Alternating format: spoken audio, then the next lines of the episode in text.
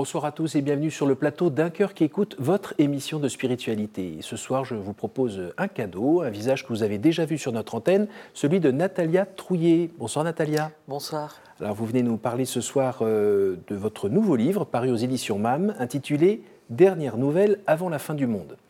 Voilà, vous allez nous expliquer aussi le titre. Euh, juste avant, eh bien, euh, je vais vous demander de nous lire un extrait de texte de votre choix. Et puis euh, aussi pour dire que pendant cette émission, on va parler un petit peu de, qui vous êtes, d'où vous venez, comment Dieu euh, est présent dans votre vie, comment vous avez choisi un jour de vous mettre davantage à son service. Mais voilà, d'abord, on commence par le commencement. Dans un mouvement extraordinaire, le shéol s'ouvrit et l'âme de Jésus le traversa. Seule la douce clarté qui en émanait laissait deviner sa divinité. À son passage, la poussière se soulevait et sous les tourbillons, des anges se dressaient, ouvrant leurs ailes sur les âmes ensommeillées de mort. Plus les âmes se pressaient et s'accrochaient à lui, plus Jésus redoublait d'ardeur. Bien sûr, son corps martyrisé était resté dans le tombeau, mais son âme avait été lacérée de tant de trahisons, écorchée de tant de haine, que, tout immortelle qu'elle fût, il avait cru qu'elle allait mourir. Et c'est cette âme, encore endolorie de sa séparation d'avec le corps, trempée des larmes versées sur Judas, ensanglantée de la misère humaine portée de Gethsemane à Golgotha, qui avançait malgré tout dans le shéol, incandescente de l'amour de Dieu. Cramponnée à son halo de lumière, une file immense d'âmes suffocantes suivait le Fils, dans l'attente éperdue de se voir à nouveau réunis à leur corps. La joie qu'elles ne pouvaient chanter, leurs anges l'entonnaient à leur place. Le premier Alléluia du monde fut celui qui retentit dans les rangs de l'armée céleste, sur le champ de bataille déserté par la mort, vaincu à jamais. Certaines âmes quittaient le giron protecteur de leur ange en tremblant. Il fallait voir alors combien cette soldatesque rompue aux veillées d'armes se faisait maternelle, chuchotant aux plus effrayés que le nom de Dieu est miséricorde autant que justice, que Dieu est un Père aux entrailles de mer. Jésus pénétrait toujours plus profondément dans le shéol, et voici qu'il arrivait au limbe des patriarches, et que Joseph et ses onze frères, ainsi que Jacob, Isaac, Abraham, Moïse agrippaient sa tunique, le vieux Noé et ses trois fils, et aussi Mathusalem, Enoch et leurs descendance. Il ne manquait plus qu'Adam et Ève. Jésus se tourna vers leurs anges. Où sont-ils? Le plus grand des deux prit la parole. Ils se cachent, Seigneur ils ont honte. Pourquoi cette, euh, ce choix-là? C'est un extrait donc de, de la nouvelle inaugurale des dernières nouvelles euh, avant la fin du monde. Et euh, j'ai choisi ce passage parce que c'est une nouvelle qui m'est venue pendant, pendant le confinement, comme, comme les autres. Et je trouvais ça très intéressant en fait d'écrire sur, euh, sur les fins dernières pendant qu'on était euh, tous euh, reclus derrière, nos, derrière nos portes, dans cette espèce de, de temps de méditation forcée, mmh. où finalement on se retrouvait avec nos proches dans le meilleur des cas, avec nous-mêmes seuls dans le pire des cas. Euh, moi, c'est un temps qui m'a fait, qui m'a fait penser aux fins dernières. Alors, c'est pas une thématique très à la mode. Hein. On est d'accord, tout ce qui est mort, maladie, tout ça, on le cache le plus possible euh, à travers euh, tous les médias notamment et, la communication. Oui, et en même temps, c'est quelque chose qui nous est revenu véritablement en pleine figure mmh. à l'occasion de cette, de cette crise Covid. Et ça faisait longtemps que je voulais écrire sur les, sur les fins dernières. J'ai pas mal parlé de la mort et euh, notamment de, de, la façon d'accompagner euh, ceux qui restent euh, dans le dernier, l'avant-dernier livre que j'avais écrit qui s'appelait Sortir, longuement parlé de la pastorale des funérailles, etc., etc. Et je voulais écrire sur justement les fins dernières de façon à, à pouvoir donner un petit peu des, des, des pistes à ceux qui accompagnent les vivants qui restent. Oui, il y a besoin d'ailleurs. Il y a besoin. Alors, on va aider un peu nos téléspectateurs à vous situer. Euh, vous venez de Grenoble. Oui. Voilà, de ville perdue dans la montagne. Perdu, perdu. Encaissé. oui. voilà. Euh, là-bas, bien, vous avez grandi dans une famille aimante. Oui. Euh, avec une situation un petit peu particulière. Oui. Laquelle? Euh, bon, particulière, on est, on est quand même assez nombreux dans ce cas-là. Euh, j'ai été adoptée à l'âge de six mois par mes parents, oui. Et quand vous y repensez là tout d'un coup aujourd'hui euh, à ces parents qui vous ont adopté, vous avez quoi comme premier sentiment qui monte? Ah, Beaucoup d'amour. beaucoup d'amour. j'ai toujours ma maman, mon papa est au ciel maintenant. Euh, et puis voilà, donc euh, énormément d'amour, la transmission euh, d'une foi vivante et extrêmement incarnée. Dans le concret, une, paroisse très dynamique où véritablement le, service du prochain était quelque chose d'immédiat, de concret et de, et de très naturel. voilà. Et vous aviez, à cette époque-là, il y avait le risque d'être un peu plus dans l'action que dans la contemplation ou les deux grandissaient ensemble? Alors effectivement, alors c'était une foi qui était très collective. Euh, euh, et ça, c'est quelque chose qui est extrêmement important. Parce que euh, la paroisse dans laquelle j'étais, on était vraiment une paroisse. Mmh. Ça, c'est quelque chose qui s'est un peu perdu dans beaucoup de paroisses. Euh, quand je, euh, quand je me promène un petit peu en France euh, pour faire des conférences ou pour parler de mes livres, je vois beaucoup de paroisses où le, soudage de la communauté a du mal à se faire. la paroisse où j'étais, c'est une grande leçon que j'ai apprise, c'était vraiment, on était véritablement soudés autour d'un quelque chose commun, et ce quelque chose, c'était plutôt quelqu'un, c'était les pauvres. Et ces pauvres, finalement, c'était Jésus.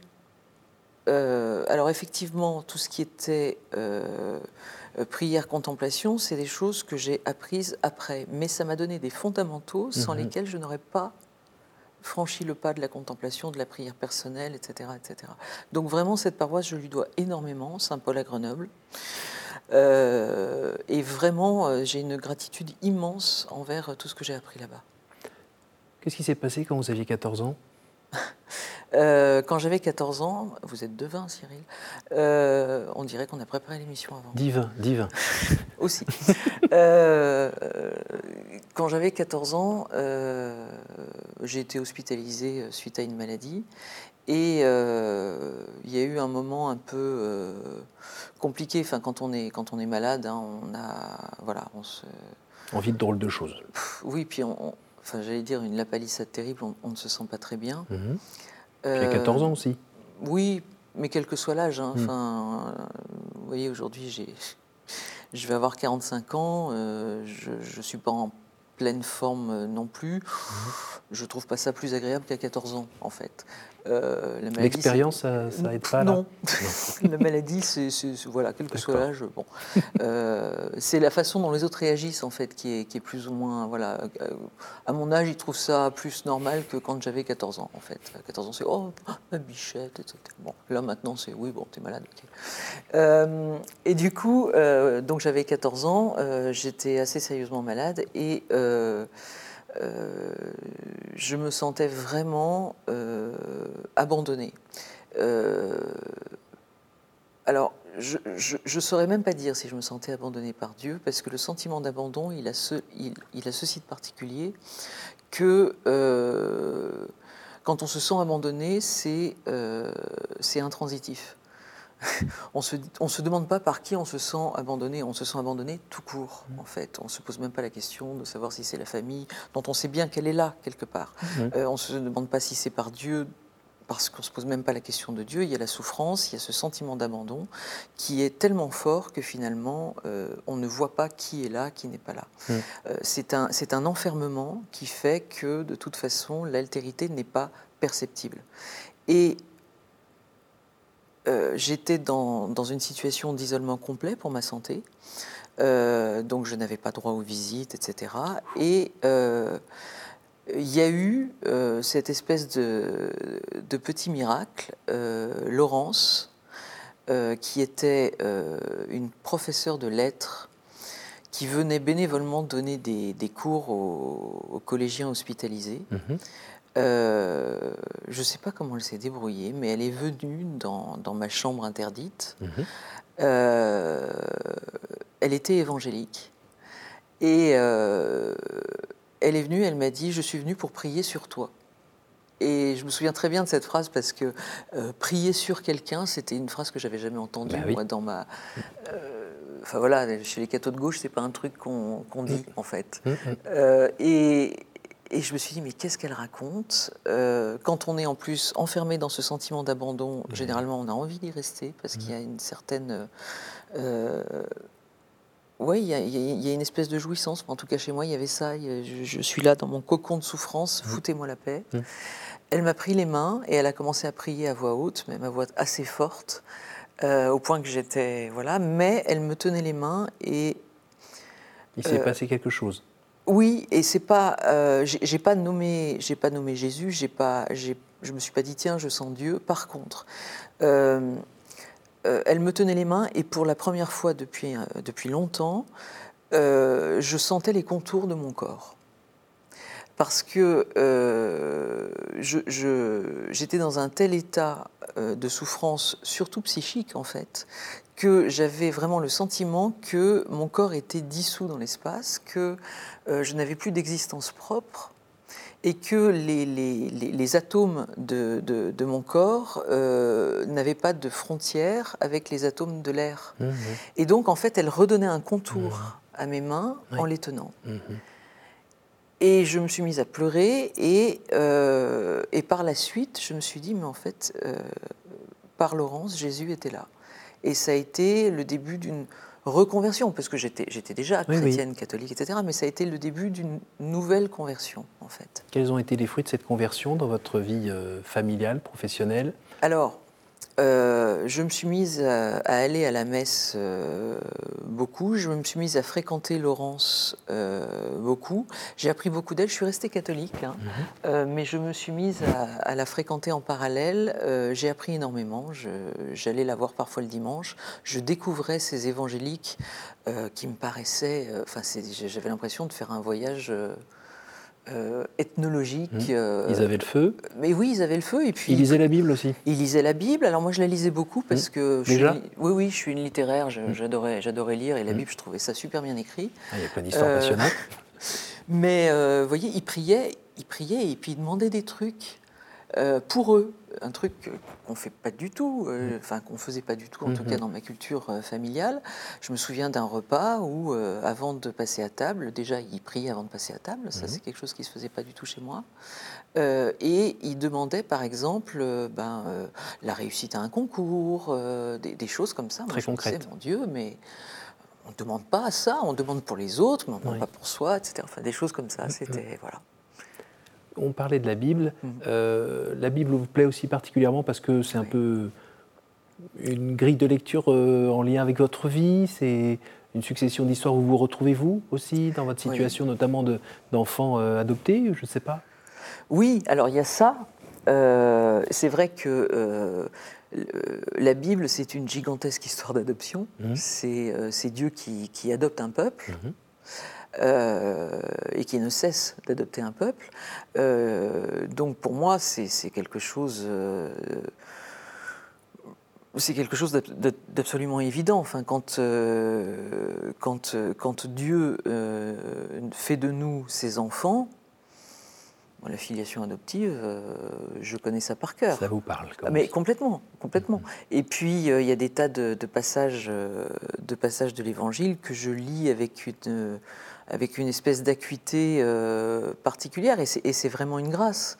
Euh, quand, euh, quand Jésus dit en, Matthieu 25, attention, le pauvre là que, tu ne nourris pas, le, prisonnier que tu ne vas pas visiter, c'est peut-être moi. Euh, ben, ça me renvoie en fait à des, à des choses euh, que, que, j'ai vécues mais tout le temps pendant mon enfance et mon adolescence, à me dire euh, dans le bus, hum, toi là tu serais pas ma mère, toi tu serais pas mon frère biologique, enfin voilà, enfin voilà le, fait que quelqu'un puisse se cacher derrière quelqu'un d'autre, oui, et du coup, ça, ça facilite vachement les choses en fait. Mais plus que tout, je crois que euh, la Bible euh, récapitule, pour employer un terme qui est cher à ce vieux lyonnais de Saint-Irénée, euh, toutes les émotions, toutes les passions mmh. et toutes les, tout ce que, tout ce que l'être humain, en fait, peut ressentir, tout ce que l'être humain et n'a jamais pu. Oui, oui, tout, tout, tout.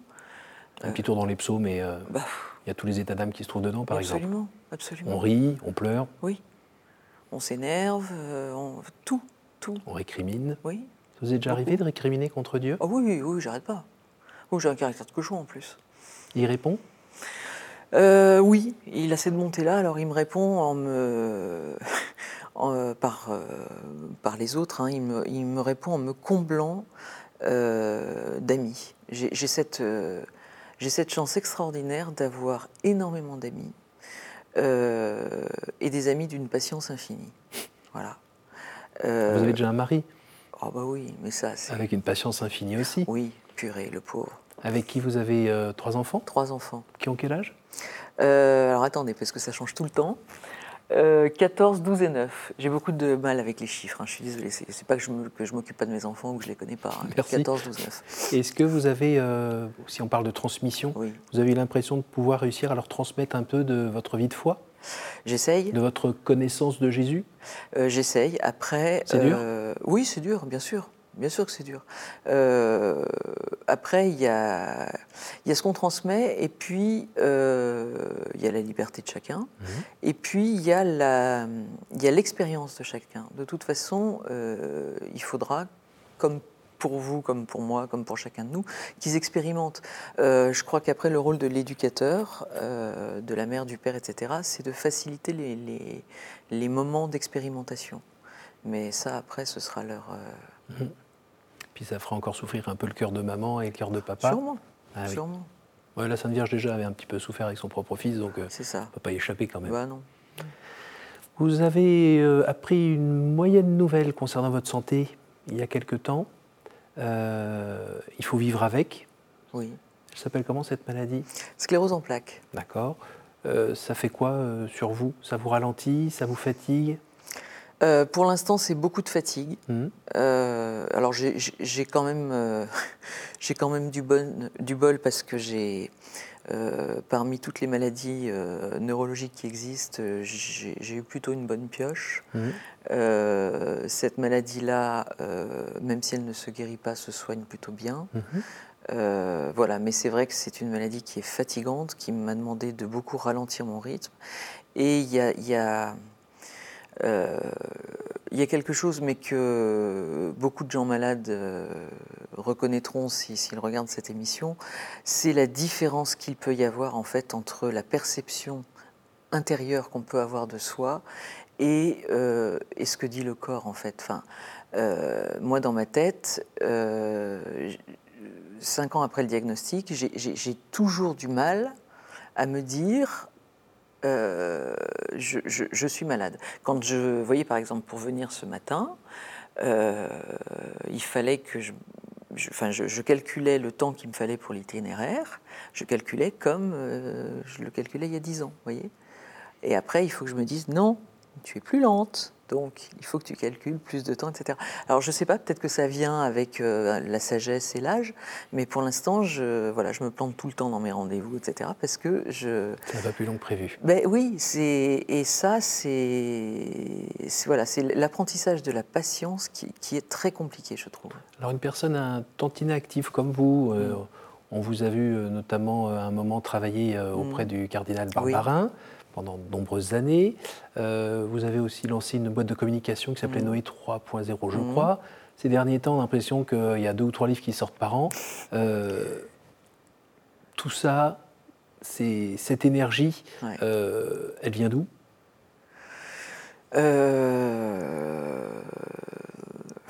Alors si, si je dis si je vous réponds comme ça du bon Dieu, ça fait très euh, oui lui moi canal etc. Mais cela dit. euh, La maladie, euh, elle a changé une organisation de vie qui effectivement est très différente et c'est vrai que la famille a dû s'adapter en profondeur à pas mal de changements. Et euh, encore une fois, je tire, son, chapeau à mon mari parce que euh, voilà, ça a, été, ça a été quand même des gros changements. Mais euh, que ce soit l'écriture, que ce soit les voyages en Irak avec le cardinal, que ce soit les opérations sur les réseaux sociaux avec Noé 3.0, à chaque fois, ça a été des, choses qui ont été discernées et reçues dans la prière. et ces livres, c'est pareil. C'est avec et j'ai toujours gardé le sentiment euh, d'une urgence à les écrire ou à faire ces opérations avant, etc. etc. Euh, je crois très profondément que, euh, pour prendre les trois, les trois derniers livres, hein, sortir, j'avais, enfin, ce, livre me, brûlait les doigts. Mmh. et effectivement, il parlait de réorganiser les paroisses, de les rendre missionnaires, etc.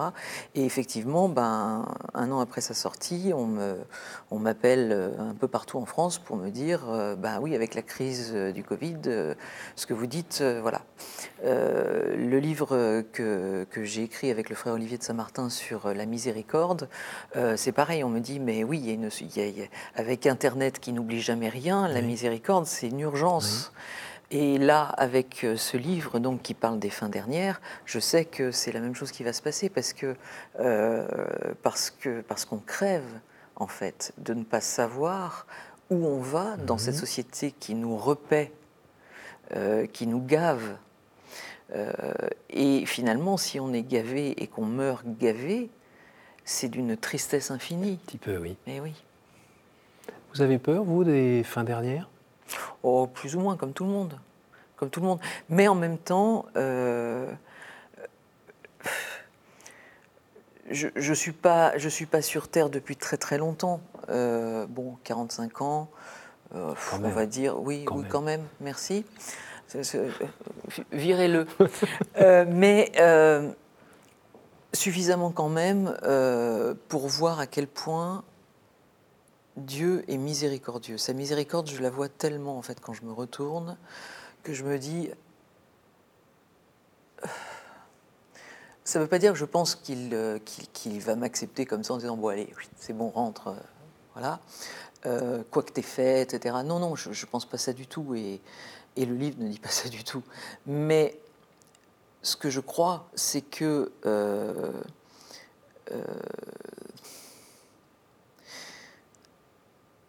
sur Terre, en fait, euh, si on s'exerce à recevoir la miséricorde, euh, on pourra arriver à la recevoir du Seigneur euh, au ciel.